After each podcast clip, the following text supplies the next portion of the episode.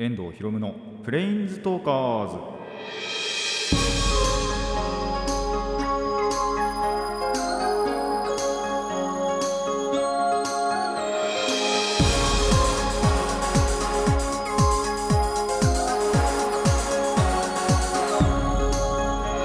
ラジオの前の皆さんこんにちは。遠藤博夢のプレインズトーカーズパーソナリティの遠藤博夢です。この番組はマジック・ザ・ギャザリングのプレインズウォーカーたちがさまざまなスカイへ旅できるがごとくさまざまな話をしようという番組です。いやえっとこれまだ、えー収録してる時点では9月の本当に終わりぐらいっていう感じでアップされてる頃にはもう10月になってるのかな。まあそろそろ10月になるというところなんですがえー、1年終わるな。早えな。もう10月か。あのーもう高速でね過ぎていくわけなんですけども。でね10月に入ったと思ったらちょうど多分そのぐらいだよな予報だとそれぐらいの時なのかなと思うんですけどね、えー台風が接近していると。で多分ちょうどやっぱアップされたぐらいか、まあ、10月に入ったぐらいか10月に入る、まあ、直前ぐらいかな。30日とかぐらいには、えー台風がね直撃しているというのが、えー予報ではなってるんで。まあ何が変わるかっていうと別に僕は何も変わりません。学生ぐらいじゃないかな。あのー妹もねあの台風がちょうど直撃する日なのかな？に登校日らしくってなんか最近はオンラインらしいんですよ。高校でも。ただあのオンラインの時とまあオフの時というかあのちゃんと学校に行く日があるらしくってでちょうどその直撃する前後ぐらいがあのー行く？学校に行く日らしいんですね。そしたらそれのことについて愚痴ってきてあの学校なくなんねえかなってで普通に聞いただけだと、まあ、休みになんねえかなって意味だと思うじゃないですか。あのー違ったんですよね。学校潰れねえかなっていう。台風で吹っ飛ばされねえかなっていう話を、えー妹自身はしてたらしくって僕はそれを汲み取れなくってそれを知った瞬間に笑いました。あのーそんなことはねえかなと思って。そしたら一体年間いくつの学校潰れんだよというツッコミをしましたけども。まあ、そんな感じでね学校はさすがにねやっぱ頑丈にできてますし僕もやっぱ学生の頃やあの高校それこそ同じ高校なんで妹とだったんであのすごいんですよ。僕の家族っていうか僕の兄弟はみんな同じ学校行ってますからね高校は。でその同じ学校だったんで言えるんですけど台風の時、まあ、僕らの頃はあの午後から登校とかはありましたね。午前中で過ぎ去るみたいなやっぱ予報であの午後からはあのありますよ授業がありますよって。であの1時とかかな多分お昼ご飯食べ終わってから、えー学校に行くっていうことがあったり。まあでも本当に休みってことはなかったかな多分。あの様子を見て様子を見てで弱まったら、えー投稿してきてくださいみたいなのが僕らの頃にはあったんでまあそういうことになるんじゃないかなとは思いますけどね。まあそれでもやっぱり一日中ひどければねあのーオンラインになるかまあそれでもオンラインになりそうですけどね。あの学校なくならずに。っていう感じではあるんじゃないかなと。まあやっぱそれはそれぞれなんだろう皆さんの地域のね学校それそれぞれの対応になるとは思いますので、えー期待せずにね 授業をちゃんとしっかり受けましょうと。会社員の皆さんも多分変わらず出勤なんじゃないかなと思いますしね。僕もちょうどでもその辺りだと僕はバイトなかった気もするんですけどまあ借り出されたら行こうかなとは思ってます。多分あ一番近くはないのか。最近2番目とか3番目とかになっちゃったんですけど家は近いんでねあのー行けるっていう時にはねちゃんと出勤したいと思います。ということで、えーラジオの方始めていきましょう。遠藤ひろむのプレインズトーカーズ。今回もレッツプレインズトーク遠藤ひろむの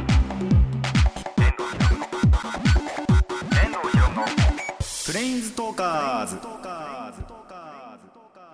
改めましてこんにちは。遠藤ひろむですということで、えー最初は妖怪の紹介に行きたいと思います。今回ちゃんとね妖怪を持ってきましたので、えーそんな妖怪を普通に妖怪をご紹介したいと思います。今回紹介するのはガシャドクロですね。えーとまあガシャドクロも結構メジャーな方なのかな。割と有名な妖怪だとは思うんですけどもまあわからない人もねもちろんいると思うので、えーご紹介させていただくと、えーガシャドクロはですねまあドクロってついてるんであの骸骨の妖怪です。めちゃくちゃでっかい骸骨です。あのーもう本当に想像しやすくって姿が。あの人のまあ要は骸骨あるじゃないですか。人骨っていうかまあ本当に骨の模型理科室とかにあるような。あれをただただあのー100倍ぐらいにでかくしてください。それです。あのマジで想像しやすい。ガチでドクロです。えーお墓にですね埋葬されなかった人の骨とか怨念とかが集まって、えー巨大な骸骨になったっていうの姿になったという妖怪ですね。で夜そんな暗闇の中でですねガチガチガチガチ、まあ、その骨がきしみ合って音を立ててでさまよい歩いてるんですね。もういろんなところをわーって歩いてるんですがあのー生きてる人とかを襲って、えー握りつぶして食べるとも言われてますしそれか見ると病にかかるとも言われていますね。まあどっちにしろあの出会ってしまうとよろしくないというまあほぼほぼ悪の妖怪です。でただ、えーそんな悪の妖怪なんですが、えーのー発生というかこれが出てきた経緯がちょっと特殊であの昭和中期ぐらいに実はこの妖怪ってその生み出されたんですよ。結構後の方じゃないですか。なので歴史はその妖怪の中では浅い方なんですけどもあのー創作されたんですねこれ。あのどっかに伝承があるとかではなくとある一枚の絵まあこれは江戸時代の絵なんですけどもの浮世絵から着想を得てじゃあこいつを元にしたこういう妖怪を作ろうってことでガシャドクロというのが生まれた。結構珍しいタイプのそういう伝承とかのない由来のない、えー妖怪となっております。本当に創作でマジで、あのー作られただけの妖怪ですね。でそんな元となった絵なんですけども、まあ、その江戸時代の、えー浮世絵にですね「えー相馬の古代理」という絵がありましてこれがやっぱりそのすっごい巨大な骸骨をが描かれてる絵なんですよ。ただそれはガシャドクロとして描かれたわけじゃなく本当になんかそういう絵としてただ描かれただけ。てか伝説かな？戯曲とかの。として、えー描かれていて。でそんなその絵の中では、えー滝夜叉姫というえこれはですね平将門はまあ多分皆さんご存知だと思うんですけど歴史の教科書とかで、えー平将門の、えー維持とされる、えーまあ、伝説上のもちろん人物なんですけど実際にいたのかはわからない、えー滝夜叉姫という、え人に、え召喚されたそのなんだろうでっかい骸骨が人を襲っているっていうそのたいえーと相馬の古代理っていう絵があってそれは本当にただの巨大な骸骨が描かれてるだけなんですけどじゃあそいつにを妖怪化して名前も付けてやろうっていうのがこのガシャドクロというのが、まあ、今回の豆知識なところでもあります。なんで、あのー見てみるとねそっちの絵でもやっぱり巨大な骸骨が描かれてますしでそれがやっぱりその後々の時代になってそれこそ、えー妖怪のね水木しげる氏あのゲゲゲの鬼太郎のの絵でもやっぱりガシャドクロそれと同じような似たような構図で絵が描かれてもその水木さんの絵としても描かれているのでそっちはちゃんとガシャドクロとして描かれてますね。なんで、えーそういったところも見比べてみたりするのもいいかもしれません。これね、あのー Google の画像検索とかでどっちも出てくると思いますのでぜひぜひ調べてみてください。ということで今回はガシャドクロの紹介でした。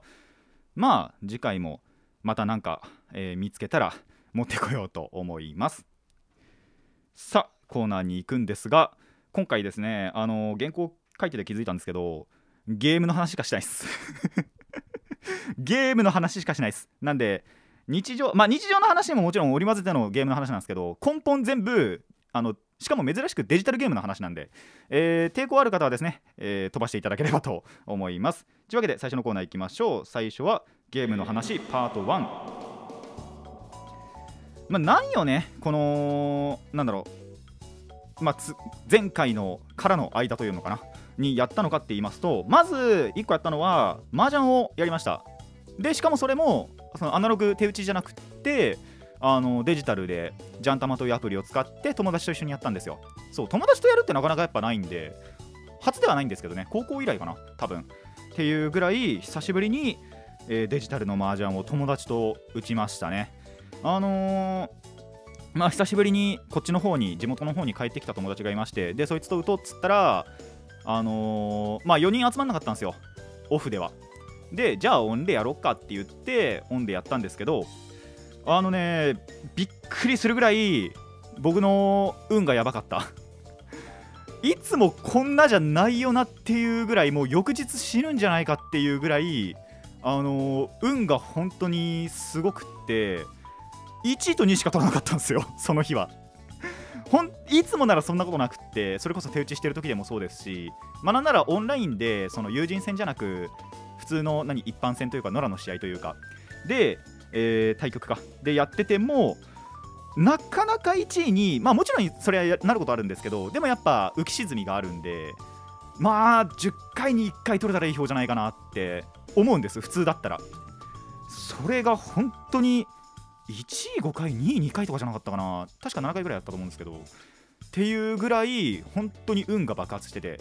最初のうちはやっぱその他のお友達がねあのー取ってってあこれはもうこいつの流れだなってやっぱみんな思うんですよ。そしたらって思った瞬間その僕が一発でかいのドカンって出すんですよね。えってなって本当に。自分でもえってなって。いつもこんなじゃないのになって思うぐらい本当に運が良くって。ただそこにはちょっとなんだろういつもと気持ちも違ったのかなって思うところが1個あってやっぱその今まで今回以外というか今回以前の麻雀の時ってそれこそオフでもオンでもそうなったんですけどまあとにかく点を取られないようにしようっていう守りの麻雀がやっぱやよくやってたんですよ。っていうのをもう点を取ろうって思ってとにかく点を取っていこうっていう気持ちに多分その日はしてたのかなって思うんですよね。いや覚えてないんですけど。それでまあてか取られてもいいやというか。あのーとにかく守りの麻雀はほぼほぼ捨ててまあ自分の本当に好きなように打とう。もう自分の思うがままに打とうっていう無我の境地を発動したところあのバカみたいに点を取ったっていう。えーそんな一日でしたね。マジで頭おかしいぐらい、あの運が良くてめちゃくちゃ弾けてっていう、えーそんな日だ麻雀の日だったなと思いました。マジで1位にそんなに連発することもなかなかないんでね。その日は本当にやばかったなと思います。で翌日は死んでません。じゃないとここに来てないんで、えーそんなね運がすごいいい時もあれば。そしてそのちょうど次の日だったかな？に、あのーついにねアモングアスという、まあ、別名宇宙人狼とも言われるゲームなんですけどこれちょっと後でアモアス単体でもねご紹介しようと思うんですが、えーそんなアモアスをですねやることができました。あのー以前からね2時3時の配信とかでよく、まあ、2時3時だけじゃなく VTuber 業界全体でわりかし流行ってるゲームでその、まあ、やっぱ配信見ててやりたいなってすごい思ってたんですよ。ただ人数欲しくってこのゲームって。それこそその宇宙人狼っていうぐらいなんで人狼系のゲームなんですよね。あのーまあ、会話とかを使って誰が怪しいかっていうのを推理してまあえっと、人狼側を追放できれば村人の勝ち。で村人が殺されちゃえばあの全員殺されちゃうと人狼の勝ちみたいなそういうゲームなんですけども。なんで、まあ、やっぱ人数が欲しいなと思って。けもう僕ができる限りの人脈で、あのーなんとか7人集めたんですよ。僕の代4人と後輩の代バイトの後輩の代が3人。なんとか集められて合わせて7人でできたんですけどまあ7人でも超楽しかった。結構見どころというかそういったところもあったりしてあの本当に楽しいゲームだったなと思いますね。これ後でも言うんですけどあの1人はパソコンでやった方がいいです。あそういやあのいろんなプラットフォームでできて、まあ、スマホでもできますし最近だと確かスイッチでもできてプレ4でもできてプレイステーション45でもできるのかなだから。と、えーパソコン。パソコンスマホ、はいえースイッチプレイステーション4といういろんなプラットでできるんですけど確実に1人はパソコンがいた方がいい。で、えー、とそうするとまあその後で言おうかな。まあその方がいいということだけは言っておきましょう。で1人そのそれこそ僕の友達がパソコンの人がまあでも半分ぐらいいたのかなその時のメンバーは。が、えー、といたんでそこに1人に、えーぶん投げて。でボットっていうのを Discord に追加するとてかまあアモヤアモアス用のかな。ボットっていうのを追加するとそのすごいスムーズにゲームが進行できるようになるんで、えーそれをちょっと友達にまあいつの日だったかそのやる1週間とか2週間ぐらい前かなにボットは入れてもらってで準備をしてから、まあ、1週間後には開催していやーでも本当に楽しかったなと。まあ次回またねやるっていうことがなかなかないとは思うんですけどあのーやっぱ1回やって挫折しちゃったやつとかもいたんで。であのやるときにはね本当にまた人数増やして10人まで最大できるんでこのアマースっていうゲームは。なんでまあマックスでねできたら理想だなとは思うんですけどそうするとあの人狼側2人にしたりとか8人ぐらいからやれるかな。8人いれば多分そのうち、えっとインポスターって言うんですけどこのアマースというゲーム内では。インポスターを2人にして、えっとクルーを6人っていうのが多分バランスいいのかなとは思っててその時7人だったんであのインポスター1のクルー6か。ではやってたんですけどいやなんでなかなか、あのーいいゲームだったなと思いましたね。そのアモアスそのものの紹介は、えー、と次のコーナーでねやろうと思いますのでとりあえずやったということだけの報告はしておこうかなと思います。いや本当にねでもあのすごいあの楽しかったゲームなんで皆さんももしそれこそ、えー、 Discord を持っててで1人はパソコン1人だけでもいいですしまあ全員パソコンでもいいですしその方が多分スムーズかなと思うんでただパソコンだとお金かかっちゃうんですよね。あのスマホのアプリだとタダでできるんですけどただその分スマホのスマホじゃない PC の方があの操作感というか性能とかもすごいいいんで、えパソコンの方がおすすめですね。で、えー、 Discord もつけてそしてボットも入れてやるとめちゃくちゃ楽しいのでえー、そんだけ人数を集められるという方はですねぜひやってみてほしいなと思います。じゃあ実際ねアモアスがどんなゲームだったかっていうのは次のコーナーでいきたいと思います。以上ゲームの話パート1でした。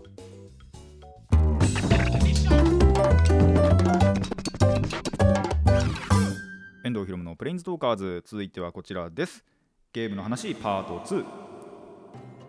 ということで、えー、アマンガースのね、えー、アマース、えー、アモングアスというゲームなんですが、アモングアス、アマングアスとも言われるかな。あのー、正しい発音が分かんないという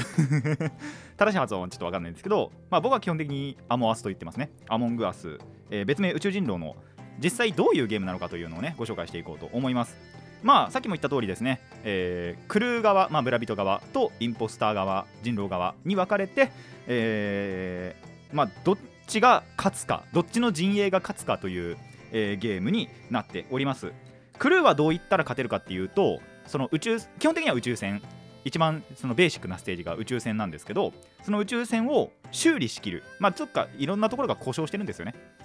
なんでその故障を全て直せるか、えー、またはその会議とかあの人狼系ゲームなんで会議があってその会議の時にまあ怪しいやつを追放してそいつがインポスターであればでインポスターを全員追放できれば勝ちこの2種類ですねでインポスター側えー、簡単です。皆殺しです。皆殺しにすれば勝ちです。皆殺しというか、まあ、正確には、えっと、インポスター側とクルー側が同じ人数になると、えー、インポスター側の勝ちです。っていう、えー、そんな駆け引きをね、楽しむゲームなんですけども、それこそその人狼と違って会話だけではなくて、その修理をする、あのクルー側は、修理をするっていう工程があるので、えー、まあ、勝とうと思えばそれだけでも勝てる、そのタスク勝ちっていうんですけども、そのタスク勝ちは、可能ともなってますしでインポスター側にもそのインポスターそのものはタスクができないんですけどもその妨害工作っていうのがいろいろできてその妨害工作でも勝つことできるんですよね。えっ、ー、と酸素を切らす酸素の供給を止めてまあ要は皆殺しと同じなんですけどもあのー、まあ酸素を止めれば基本的に生きられないんでその酸素が直されなければまた、えー、インポスター側の勝ちだしあともう一個メルトダウンって言ってまあ露心誘拐なんて言えばいいのかなエンジンのエンジンストップって言った方がいいのかなてか多分ロケットが爆発します。おそらくこれは。メルトダウンなんで。を起こしてそれも修理されなければその緊急タスクっていうのが発動されるんですよね。それ妨害工作サボタージュを行うと。でそれを引き起こすことはできてただそれって止められちゃうんですよもちろん。その特定のタスクを行うことで。でそれが例えばその成功した場合は、えー、勝ちという。それも誰がやっぱり直しに行くのかっていうのをはもちろんそのゲーム中会話はできないですし。でそのクルー側はクルー側だけで会話するっていうのもできないのでとにかくその自分だけで戦う。でその中であこいつ怪しいなって思ったら会議をもちろん開いてもいいですし。で死体を発見したっていう時にももちろんそのクルー側じゃないインポスター側がクルーを殺すことができるので。で、えーとその死体を発見したらあの誰がどういうルートを通ったのかとか問い詰めてあこいつ怪しいなってやつを追放してってっていうのが。でその時に間違えてやっぱりクルー追放しちゃうと、えー、クルー側が不利になっていくとどんどん、えー、エンタメをしてですねああのー、あいつ確定だから次釣ってくれればいいよなんて言ってあの間違えてクルーを釣ってしまうと負けるというそんなことが実際1回起こりました。なんでねあのそんな駆け引きなんかもね楽しかったのであの、僕はですねその時は1回もインポスター引かなくて全部クルーでとにかくタスクをこなしてっていうことしかやんなかったんですけども、え、1回はインポスターやりたかったなと思いましたね。であのそんな妨害工作もしながらインポスター側は勝ちを目指してあのみんなをねどんどんどんどんどんどん首をはねてってまあクルー側はそうならないようにタスクをどんどんこなして宇宙船直して宇宙旅行を楽しむというのがえー目指すところになっております。まあ実際にどんなタスクがあるのかっていうのはあのー見てもらった方が早いというかあの結構いろんな種類あるんでであとステージによっても違ってそれこそ宇宙船じゃない普通のただの飛行機の中というかっていうステージもあったりするんでそっちはやってなかったんですけどそ、えーあのなんでそれによってやっぱタスクが違うんですよね。どこで何をやるかが。なんでそこはもう皆さんぜひプレイしてる中で、えーあこのタスクはこうやって処理すればいいんだっていうのを、えー確認していただければなと思います。でとにかくやっぱり人数がね多い方が楽しいと思うんですよ。あのーそれだけそのインポスター側人狼側の人数を増やすっていうのもできますし、まあ、最大2人だと思うんですけど。とかあとまあやっぱ混乱するようになっていく。本当にそのクルーであってもちょっと動きが怪しいなって思われたら釣られる可能性あるんで。であとまあ人狼側がやっぱ便乗してねあこいつ釣ろうぜこいつ釣ろうぜっつって言っちゃって誤ってねそのそっちに行っちゃうなんていうことも人数が多いとそれだけ楽しめるので、えーぜひね10人集めてまあもちろんその少人数でも楽しいものは楽しんで、えーやっていただけたらなと思います。本当に時間があってあのー人数集まれるなんて時にはねやってほしいゲームだなと。でそうその時に Discord をつけてで Discord が連携できるんですよね。でえっと例えばえっとまあ56人でやります。で会議の時とかあと死んだ時かな。例えば死人が2人出ましたっていう時にその死人同士だけで会話ができたりとか。で基本そのプレイしてる時生きてる状態でなんだろうなあのタスクをやってる時っていうのは自分の声って誰にも聞こえなくなるしあのー会議中はそれがでもちゃんと解除されてというかその状態が解除されて、えーみんなで話し合えるようになるちゃんと自分の声でボイスチャットができるようになるっていう機能が、あのーあるのでこれは本当にその LINE の電話とかでやるよりは Discord と連携してでその Discord にアモアス用のボットっていうものを、まあ、サイトとかであの結構説明とかされてて入れ方の説明とそれがどういうボットなのかっていうのの説明って絶対ちゃんと書いてあるのでそれで入れてもらってでこれってパソコンでしか入れられないんですよ。なんでそのサーバー主というかあのーサーバーを立てた人がはパソコンの方がいい。でそのボットも入れてもらってであの Discord はそれぞれ連携して1人がそのボットを入れてればあの後の人は極論スマホ全員スマホでも大丈夫。なのでえーそうやっていただけるともうより楽しめるというかすごいスムーズに進行するので、えーぜひねこれをボットも入れながらそして Discord の通話をつけて、えーやっていただけたらと思います。その辺の説明については本当に僕がここで口で説明するよりは絶対にあのサイト見た方が早いと思うので、えーもしねこの Among Us をやりたいという方は、えーサイトを見て Discord とボットを入れてそして Discord 連携して、えーやってみることをお勧めしますとまあ、とにかくゲームとしてはね、本当に人狼ゲーム、動きのある人狼ゲームというか、なので、えー人狼系ゲームがそもそも好きだという方にはもちろんおすすめですし、それが苦手という方でも、とにかくそのクルー側ならタスクをこなせばいい。で、緊急タスクの分もあるんで、ただ、その一人一人殺していくだけじゃない、クルー側じゃない、インポスター側も、ただ一人一人くあその重ねて、あの殺すボタンを押さなくてもいい。っていうのが、えー面白いゲームなんじゃないかなと思いますのでぜひぜひやってみてください。以上ゲームの話パート2でした。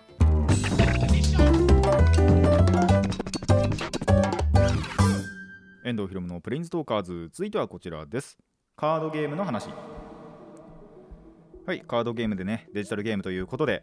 あのー、ですね多分半年ぶりぐらいもしかしたらもっとやってなかったかもしれないんですけど、えー MTG アリーナを 再び起動することにしました。それの理由としましてはえっ、とですね、えーいつだったっけな？9月の24かな？25かな？その辺でですね、えーこんな配信が YouTube であって2時3時の面々と、えープロゲーマーが戦う、えー秋の夜長の大対戦会というものがですね、えーあったんですよ。とにかく。いつだ？あちょっと日付が書かれてないな。3日前ってなってるからな。えっ、とまあそんなものが、えーありましてその配信を、まあ、全部じゃなかったんですけども、えーちょいちょい見ることができたんですね。まあその2時3時から3名、まあ MTG をやってる人とやってない人と、えー選出されてプラス、えーあやべ消しちゃった画面あのプロゲーマーそれこそその MTG アリーナを本当にガチでやってるっていうプロゲーマー3人も呼んでそこの3対3で、えーアリーナを使って戦わせてあ出てきた出てきた。23時からは、えー、八代木くさんクルス夏目さんクズハさんと3人で、えー、とプロゲーマー側からは、えー、ゆくひろさんだったかな？確か読み方が。ゆくひろさん、えー、笹坊さんドグラさんというまあ本当にプロのゲーマーで MTG アリーナもすごいがっつりやってるっていう3対3の、えー対戦会があってもうねそれ見たら火ついちゃいましたね。単純。本当にね。っていうことで久しぶりにねやっぱそのアリアリーナやってみたんですけどまあなんやかんややっぱ楽しいなって思いました。デジタルだからあんまりなとも思ってたんですけどでやっぱやっててもそれって今でも思うんですよ。会話とかできないし。って思うんですけどまあやっぱ MTG そのものが楽しいなってなるんで。でやっぱ自分のリアルで紙で組んでるのとはやっぱり別のデッキをてかなんならスタンダードのデッキを組めるっていうのがやっぱりこのアリーナのねいいところかなと思ってるのでまあ今は結構カード資産を集めてる途中ではあるんですけども。まあこれからもねガンガンガンガンやってってあのこれからも触れていこうかなとアリーナは思ってますのでもし皆さんあのやってるうちにね僕とマッチングしたらその時は対戦よろしくお願いしますという感じですね。割と最近よく入ってるので、えーマッチング率は高いかもしれません。今はゴールドの4です。あのランクがあってね。分かる人にしか分かんないと思うんですけどもあのランク戦をやるとそのまあ最近のソシャゲはよくあると思うんですけどランクがどんどんあってその同じランク帯の人同士でマッチングするんですけど僕今ゴールド帯下から3番目かな。多分ブロンズシルバーゴールドってなってると思うんで、えーなんですけどもまあその辺にいるのでぜひねゴールドの方は対戦しましょうというのとあと、まあ、カードゲームの話ということなんで、デジタルだけじゃなく、まあ、1%のね、あのアナログの話をしていくと、カードの整理をしました。MTG のね。であまりにもバラバラすぎて、どこに何があるのか分かんなかったんですよ、本当に。で、とりあえず色だけでも分けようって思って、まあ、ギャザって、白、青、黒、赤、緑っていう5色と、まあ、それが含まれた多色のカードと、あと、そもそも色がない無色のカード、アーティファクトと、アーティファクトじゃない、まあ、アーティファクト以外でも、えー無色のカードと、えーそして土地っていう、まあ、種類別にね、あと、色別にね、カードがあるわけなんですけども、とりあえず色だけでも分ければ、まあ、どのカードがどの色っていうのはなんとなく分かる、あと検索すれば分かるんで、あの自分の持ってるカードのなんだろうカードプールをとりあえず把握しとこうっていうことで、えー、1日は使ってないかな？12時間ぐらい使ってなんとか整理をしきることができました。そこで判明したことが1個あってその直前ぐらいにカード1枚買ったんですよ。あこのカードそういえば足りてねえなって思ってカード買ったらよくよく探してみたらちゃんともう1枚あったっていう。おー無駄に1枚買っちまったよと思って。そこはねそういうことも、えーあったんですけどもまあとにかくね、あのー今は結構カード取り出しやすくなったんで新しいデッキを組むなんていう時にはそこからね取り出していこうかなと思っていたりします。まあ、皆さんも本当にカードゲームやり始めると結構いろんなところにカードを置いちゃってバラバラになったりするんですよ。どこに何を置いたっけっていうのが分からなくなると思うんで、えー随時整理することはおすすめします。てかなんなら部屋の掃除しろって話なんですけど。そしたらもっといろんなカード出てきそう。っていう感じでね、あのーカードゲームライフもすごい楽しんでいますので皆さんもねやはりこういった教訓なんかは生かしていただいてカードゲーム人生を楽しんでいただければと思います。本当にねアリーナも結構楽しめてるしでゴールド帯でマッチングできればいいなとも思いますし。であまあ名前が分かんないと思うんですけどもね。まああのーサイレントでという言いますか。まあ僕はその辺にいるんでマッチングしたら本当にお願いしますっていうだけなんですけどもそれが僕かどうかわかんないですからね。で、はい、カード整理もねしていただけると新しいデッキを組むとかあのーこのデッキに急にこのカードが必要になったとか強化するために。っていう時にはやはりね、あのー整理されてた方が色だけでも整理しとくと結構取り出しやすくなると思うんでおすすめかなと思いますんで、えーぜひぜひやってみてください。以上カードゲームの話でした。遠藤ひろむのプレンズトーカーズそろそろお別れの時間になってまいりました。そうあのーまあ今回ねアモアスをやったということでその7人集まったんですけどまあその7人使って別のゲームもねやりたいなんてことやりたいななんてことをその終わり際というかにも言ったんでまたそんなゲームもできたらなと思ってて。僕の中では、えーゴッドフィールド、まあ、それこそ MTG アリーナ、えーとガーティックフォンっていうゲームも結構配信上ではあの話題になってるゲームがあるんでその辺とかはやれたらいいかな。あと麻雀もねやっぱりその友達だけで打つのもいいですけどまたその後輩の台も入れて打てたらいいのかななんてことも思ってるのでまあそれ以外にもねいろいろ多人数ゲームもしあればやりたいなと思ってるのでやれたらなと思います本当に。そういった、えー、人脈というかそういうのもね広げていきつつゲームはね楽しめるといいのかなと思いますね。どうしてもまあ僕ってドインキャなんでドインキャの人脈使うと今回でさえやっぱり7人しか集まらないっていうところもあってまあただ1人がすごい惜しかったんですよ。ちょっとプライベートの話プライベートっていうかプライバシーの話になっちゃうんですけどあの、いや本当はそれこそ8人とか9人ぐらい4台いたんです。で1人には断られて初見のやつはダメだっていうことであの、初見の人とはちょっとできないっていうことで。そしたらお前どうやって人脈増やすんだよって話ではあるんですけど、まあ、そこはさすがに愚痴れないんで、えー、1人には断られてでもう1人が、まあ、僕の代なんですけど携帯が古くってあのできないっていうあのー、あまりにも携帯が古すぎてつかメモリが少なくって入らなかったっていうやつもいたんで、まあ、その点惜しかったかなと。そうすればやっぱり臨時数も増えてよりエキサイティングなゲームができたのかなって思うとちょっと惜しいところだなとも思ったんですけど、えー、まあ今回今回でねできてよかったと思いますしまあそれこそなんだろうなあのー、できたってことそのものもいいし、まあ、人数も7人いれば結構十分ではあったのかなっても思いましたので、まあ、これからもねやりやろうかななんて時には、えー、人数また集めてやれればなと思いますし、まあ、皆さんもしねやるという時にはやはり人数多い方が楽しいのかなと少人数よりはね大人数の方が楽しいと思いますのでぜひぜひアマースまあアマースに限らず、えー、いろんなゲーム多人数で、えー、やってみるといいんじゃないかなということをお勧めしておこうかなと思います。であとね MTG アリーナも MTG アリーナは本当あの基本的には無料でできる。まあ、強くなるためにはもちろん課金した方が絶対いいんですけど強くなる、まあ、上を目指したいという方は課金するのが絶対いいんですけど課金しなくても十分楽しめるゲームではあるのであの MTG 触れたいという方は、まあ、多分再三言ってるあの MTG アリーナがリリースされた当初ぐらいから言ってることなんですけど、えー、MTG にとりあえず触れたいっていう方であったりとかあのー、まあ軽いね気持ちでスタンダードにちょっと触れておきたいななんていう時にはやはり MTG アリーナすごい便利というかなので、えー、いいんじゃないかなと。で価値がやっぱりそのリアルの価値と全然違うのでリアルよりもむしろ安いんじゃないかなとスタンダードを組むっていうことだけでは、えー、その理由が1個あってそれこそそのリアル紙のシングルって値が1枚1枚バラバラなんですよ。レアリティで違うっていうのならもちろんなんですけど同じ仮にレアリティ新ワレア同士でもその環境で使われてるか使われてないかによってやっぱり値段に差があってやっぱ高いやつだと5 6千するんで1枚で。てだったりまあ本当に安ければ30円でもちろん買えるんですけどそれぐらい値段にばらつきがあるんですけど MTG アリーナってそのシステム上必ず一定価値なんですよね。そのレアリティがレレアリティによってっていうのかな？ワイルドカードっていうのが使えてそのワイルドカードを使うとそのシングルで交換ができるですよ。スタンダードにおいては1枚で。ワイルドカード例えば神話レアカード用のワイルドカード1枚がそのまま神話レア1枚になるのでそれに対してその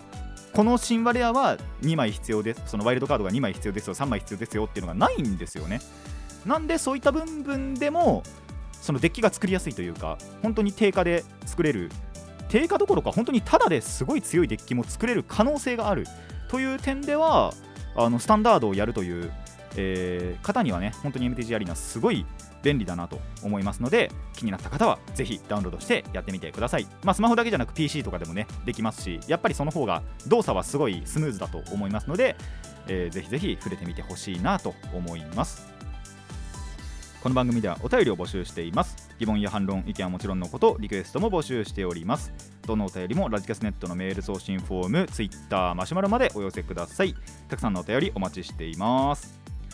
それでは今回はここまでといたしましょう。遠藤ひろむのプレインズトーカーズ。ここまでのお相手は遠藤ひろむでした。また次回もレッツプレインズトーク